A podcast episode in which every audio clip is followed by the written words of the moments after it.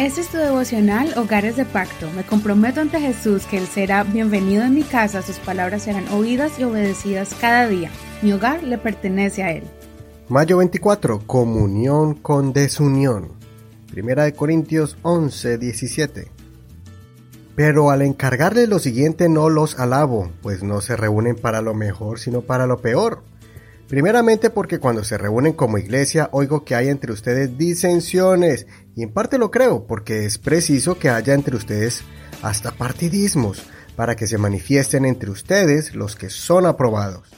Porque cuando se reúnen en uno, eso no es para comer la cena del Señor, pues cada cual se adelanta a comer su propia cena, y mientras uno tiene hambre, otro se halla embriagado.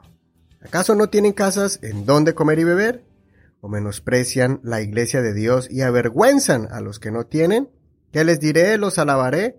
En esto no los alabo, porque yo recibí del Señor la enseñanza que también les he transmitido, que el Señor Jesús, la noche en que fue entregado, tomó pan y habiendo dado gracia lo partió y dijo, Tomen, coman, esto es mi cuerpo que por ustedes es partido hagan esto en memoria de mí.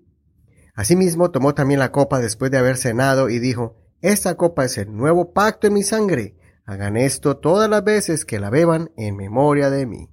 Todas las veces que coman este pan y beban esta copa, anuncian la muerte del Señor hasta que Él venga. De modo que cualquiera que coma este pan y beba esta copa del Señor de manera indigna, será culpable del cuerpo y de la sangre del Señor. Por tanto, examínese cada uno a sí mismo, y coma así del pan y beba de la copa.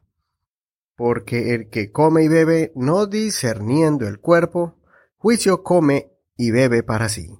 Por eso hay entre ustedes muchos enfermos y debilitados, y muchos duermen. Pero si nos examináramos bien a nosotros mismos, no se nos juzgaría. Pero siendo juzgados, somos disciplinados por el Señor, para que no seamos condenados con el mundo. La situación que estaba sucediendo en esta iglesia era un problema de indiferencia y conflictos durante un momento sagrado de comunión. ¿Cómo es posible que cuando se reunían para cumplir el mandamiento del Señor, para honrarlo, celebrando la Santa Cena, a la misma vez deshonraban al Señor siendo egoístas y viviendo en divisiones? Recordemos en el capítulo 3, cuando Pablo comienza a corregir a esta iglesia en lo referente a las divisiones causadas por los partidismos entre los miembros. Puedes escuchar esta enseñanza del día 16 del mes de mayo. Estas divisiones partidistas se reflejaban en la Santa Cena o comunión. Precisamente ese momento solemne de partir el pan y beber la copa en representación de Jesús era un momento para fomentar la unidad ese es el principal propósito de celebrar la Santa Cena y recordar el sufrimiento y la muerte del Señor Jesús para salvarnos y limpiarnos de nuestros pecados y así darnos vida nueva para ser un solo cuerpo en Cristo Jesús. De nada sirve decir que somos cristianos y que recordamos a nuestro Señor si vivimos en divisiones y conflictos. El apóstol Pablo nos enseña que también es necesario que pasemos por malentendidos y conflictos, pues allí sale a la luz quién es el verdadero cristiano y quién no lo es. Pero no podemos acostumbrarnos a vivir separados por ideologías personales o preferencias exclusivas de cada uno. Tengamos cuidado nosotros, los hogares que hemos hecho un pacto con Dios. Olvidemos este principio bíblico de buscar la unidad en el Espíritu de Dios, que es paz y gozo. Al momento en el que tenemos un conflicto interno, Debemos buscar la manera de resolverlo en forma pronta y efectiva, y así cuidar la unidad que tanto cuesta mantenerla.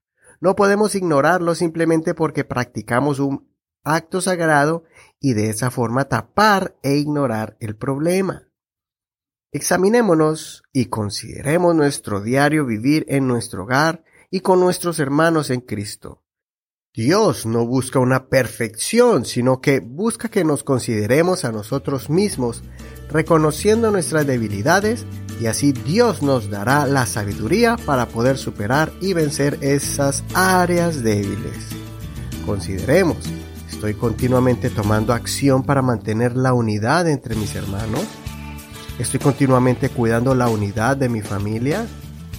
Soy tu amigo Eduardo Rodríguez. No te olvides leer el capítulo completo y compartir este tu devocional preferido.